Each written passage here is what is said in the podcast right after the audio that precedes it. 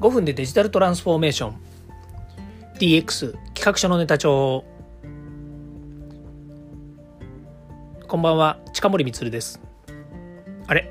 こんにちはなんですけどね。こんにちは近森光です。今日も DX してますか？さて今日はですねプレミアム放送っていうですねあのこれは勝手に私がプレミアム放送って言ってます。他のチャンネルでですねあのプレミアム放送っていうと優勝とかね、えー、お金をもらってお話しする会っていうようなことを言うんですけど私全然お金をもらうっていうつもりがなくてですねただ単に自分の中でもこの話はプレミアムだなって思うからプレミアム放送ということで今日お話ししたいなというふうに思います。今日はですね IT 企業の人は気をつけた方がいいよっていうお話をしたいと思います。まさにですね、今私も IT 業界、IT 分野にいる人間なんですけども、えー、この5年、そうですね、ここ5年ぐらいですよね。もう IoT、AI っていうのが出てきて、DX の流れになり、そしてソサイティ5.0っていうね、この、え社会的なこう DX って言われてる、SX って言われてる時代になってですね、大きくこの IT 企業というかですね、IT の価値観というか捉え方が変わってきてますよね。これね、何かっていうとデジタル化っていうふうに言われてるんですよね。でなんでそんなの IT もデジタル化も一緒じゃねえかっていうふうにね思うと思うんですけどもうねこう思っちゃった段階で多分ねあのかなり偏っているんじゃないかなっていうふうに私は思います。それは自分が一コンサルタント、まあ、コンサルタントのね優劣優秀か優秀じゃないかっていうことはちょっと置いて自分がコンサルをする立場コンサルタントとしての立場で考えた時のデジタル化っていうのはデジタルつまり IT を意識しないでもっと言うと IT は一般的なもんですよだけどそこには専門的な領域があるんですよっていうような前提でデジタル化っていうのを使うようにしてるんですね。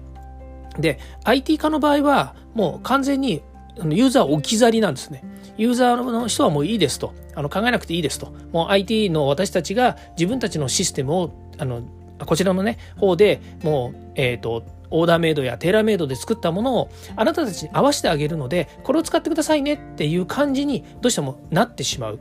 でこれが IT 業界ね私たち IT 企業私はまあ IT 企業とは自分は思ってないですけども IT 業界の企業さんが、えー、思っているやり方だったんですよね。それがこの DX え、デジタル化っていうところデジタル化と DX また違うんですけれどもその DX やデジタル化っていうようなところをですね踏まえて考えるとこれはね IT 業界の人はねもう考え方をガラリとやっぱり変えないといけないんですよね。うんまあ、それがねある意味で言うと私たち社会がトランスフォーメーションするっていうことにはなるんですけれども当然 IT 企業だからデジタルのことは分かってるのでもう DX してるんだよっていうふうに思ったら大間違いですよね。DX できてないです。簡単に言うとお客様が言ったことをそのままシステムとして作るっていうならまだしも自分たちが持っている技術や自分たちが持っているサービスっていうものをお客様にある意味使ってもらっていた、うん、っていう状態だったわけですよね。でもこれが今どうなってるかっていうとユーザー企業例えば大手だったらそうですね旭化成さんとかもそうですし、えーまあ、いろんな、えー、もうおよそ IT の会社ではないって言われてた人たち、ね、製造業にしてもそうですし、えー、科学にしてもそうですしどこの会社も今デジタル化っていうのがどんどん進んでいて逆に言うとデジタルを自分たちの会社が率先してなんなら自分たちの会社の中にデジタルの部門を作ってでもあのやろうとしてますよね。で昔は違ったんですよ。企業がデジタル部門つまり IT の、えー、部門これね情報システム部っていうのが中心だったと思うんですけども情報システム部が IT のことをよく分かってますと。だけれども IT のやってる仕事とその他の会,、えーと、会社の中の業務をやってる仕事が全くあのイコールにならないんですよね。ジョブディスクリプションってあの仕事の中身が違うんですよ。どっちかっていうと IT システム部門っていうのは会社の中の IT の仕掛けを整備する人っていうふうに言われてたんですね。でもその会社は IT が専門ではなくて皆さんが業務を行う上で必要な IT の仕組みというかね、仕立てが必要だったということで IT 部門があったんですね。だから、極端なこと言うとね、IT 部門だけをもう切り出して別会社にしちゃってきたんですよね。で、日本は特にこの大好きなんですよ。もう別会社にするってね、別部門にする。まあ、そこで別会社にして子会社にして、その IT 部門を管理していくっていうような形にして、完全にコントロールできない部分を別会社にしてたんですよね。でも海外はこれもあの私があの知ってるからどうこうって話じゃなくて海外は一つの企業の中にいろんな部門を持ってるんですよ。IT 部門だからって言って切り離したりしないんですね。でも日本は IT 部門を切り離して別会社にしちゃった関係で今大きな溝っていうのが生まれてるんですね。もっと言うと自分の会社の、えー、本業務の中に IT を入れようとした時にお客さんが言っているものを完全に丸々作る、えー、部門これが IT の、えー、IT 会社っていうふうになるわけですよね。でそれを管理するのが IT システム部門の子会社っていうふうになるわけですね。これはねあのなんでそれはあの単純にねそういう仕組みっていうかねそういう仕掛けでそういう取り組みで、えー、みんな関わってるんだから別にいいことじゃんっていうふうに思うかもしれないんですけどそこには大きな隔たりがあるんですよ。やっぱりね会社が分かれてしまって、えー、こうなんですかねその発注受発注の関係でいくとねなかなかやっぱりね超えられない壁っていうのがあるんですよね。例えば使用書にしたってそうだし、まあ、最近で言うとねあの、えー、まあ、アジャイル形式にしてね、えー、どんどんどんどん新しいお客様のユーザーの声をね、えー、取り込んででえどんどん変革していって新しいシステムにどんどん変えていきましょうっていうね、まあ、そんなの、えーと、会社の中で言えばね小さな単位で言えばできることだと思うんですけれどもでも大きなやっぱり会社または大きなサービスとかシステムを、えー、使ってるあの作って動かしてる会社っていうのはそんな簡単にはやっぱりできないですよね。お客さんが右って言ったからってすぐに右をね向けるわけでもないしかといってボタン一つ実装するだけでもねうん百万とかね、えー、もっとしたらうん千万ぐらいかかるような、えーと、体制になってしまってるわけですよ。ね、テレビのコマーシャルで画面ねポチポチってやりながら新しいちょっとあのあの社内の部門のリクエストがあったので、えー、ちょっとここ変えますねとかっつってあそこにじゃあこの、えー、なんでしょうね、えーと、テキストボックス追加してみてって、うん、で今までこういうのをねエクセルとか、えー、アクセスとかねそういうので作ってましたみたいなねそういうテレビコマーシャルあるじゃないですか。あるんですよ。でもねあんな風に簡単にささっとね自分たちがやりやすいように自分たちがしやすいようになんてできないですよ他の会社は他の会社ってのは大手はね。うん、で、えー、今日の本題なんですけどね IT 企業の人は気をつけた方がいいよっていう話なんですけどこれはね、えー、今私が NFT とかねブロックチェーンとかっていうのを触っていて、えー、思っていることです。でこれも私一人が思ってたから私一人が考えたからって、えー、何か達成できる問題でも全然ないんですけれどもでもねやっぱりね昔も同じだったんですけどねこれね置いてきぼりになりますよ完全に。なんでかというと今の IT 業界私たちっていうのはお客さんから言われたものを作るもしくは自分たちが得意な分野得意な技術をお客様に有無も言わさず使わ使ってもらうっていう選択肢を持ってる会社が多いんですよ。もちろんこういう会社ばっかりじゃないですよ。お客様の声を聞いてお客様の形にしてお客様の使いやすいようにやってるけどでもそれって結局オーダーメイドやテーラーメイドになっちゃうわけじゃないですか。ですよね。でそういうのでね、あの例えばあのサブスクリプションみたいに月数千円とかね数万円とかっていう形であの商売したって結局それを何百社何千社に使ってもらうっていうビジネスモデルにしなければいけないんだけれどもそれができてる会社っていうのはほんの一握りです。そんなね小さな単位のお金の積み重ねを、えー、もらうぐらいだったら観光庁のね仕組みとか大手からのビジネスの受注で数百万円数千万円数億円数十億円っていうね単位で入札でもいいからそれで取ってきちゃった方がやっぱり効率がいいと思っているしそれの方がいいって思ってる会社が多いんですよね。でそうなると今お客さんが言ってることを満足すればいいってなると新しい技術とか新しいテクノロジーの実装なんていらないんですよねはっきり言うと。なんでかというとお客さん自体は新しい技術の実装をあんまり望んでないんですよ。もっと言うと今まであるね、あの過去にある仕組みや過去にあるやり方を、えー、そのままあの踏襲してほしいというふうになるわけですね。だからこれがいわゆる DX を阻む一つの要因でもあるんだけれどもそれに IT 業界は巻き込まれてしまってるんですね。IT 業界が悪いわけでもないしお客さんが悪いわけでもない。だけれどもトータルで考えると社会全体があのなんですよ慣例主義っていうんですかねあの過去成功したものに縛られているねばならないに縛られないっていうね話になるんですけれどもそういうような形になっているので、まあ、極端なことを言うとあのそれをね変える変え変えていきましょうっていうのが DX なのにもかかわらず誰もそれを DX として捉えていないっていう部分があるわけですね。でこうなってくると先ほど言いましたようにね NFT とかそれからブロックチェーンとかっていうものをね実装するっていうことができている会社っていうのは今度強くなってくるわけですよ。今はまだね、あの、すごくマイナーな技術だったりとかね、誰もそんなのね、まだ望んでないよと、企業がユーザー企業望んでないよって言った時に、これをね、うまく掛け合わせて、自分のところの技術プラス、えー、NFT とか、自分のところの会社のシステムプラス、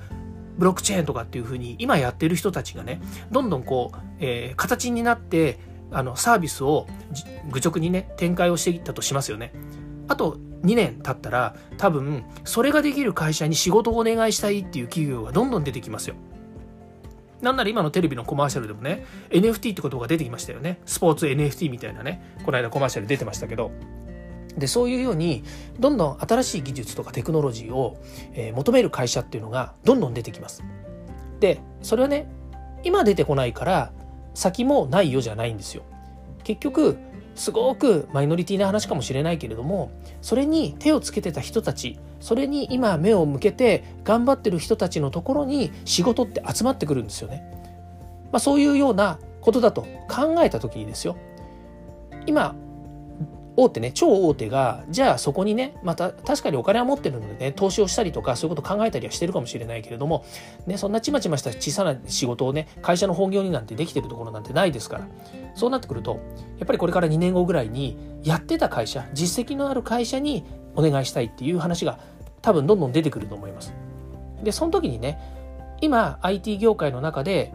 えー、自分たちの先ほど言いましたようにね自分たちのデジタルっていうものをお客様に売りつけてる。お客様の本当の声を聞いて新しい技術の実装とかをしてこなかった会社は多分取り残されていってしまう。これに気をつけた方がいいよっていう話なんですね。これはどこの会社もそうだよって言ってる話ではなくて誰にでも起こる話だということですね。もちろん私の会社もそういうことが起こりうるということですね。じゃあ私が今 NFT だとかブロックチェーンだとかね新しくそれを活用したサービスの実装に今何社ぐらいかな？5社ぐらいと一緒に新しいね、まあ、5社5社がバラバラねバラバラにこういうやり方でブロックチェーン使いましょうとかこういう形で AI 使いましょうとかつっていろんなプロジェクトを進めていますで NFT の、えー、コレクションっていうのもやりたくて、えー、今アーティストの人とね作ろうとしてやってますでこれがねあの皆さんから見たら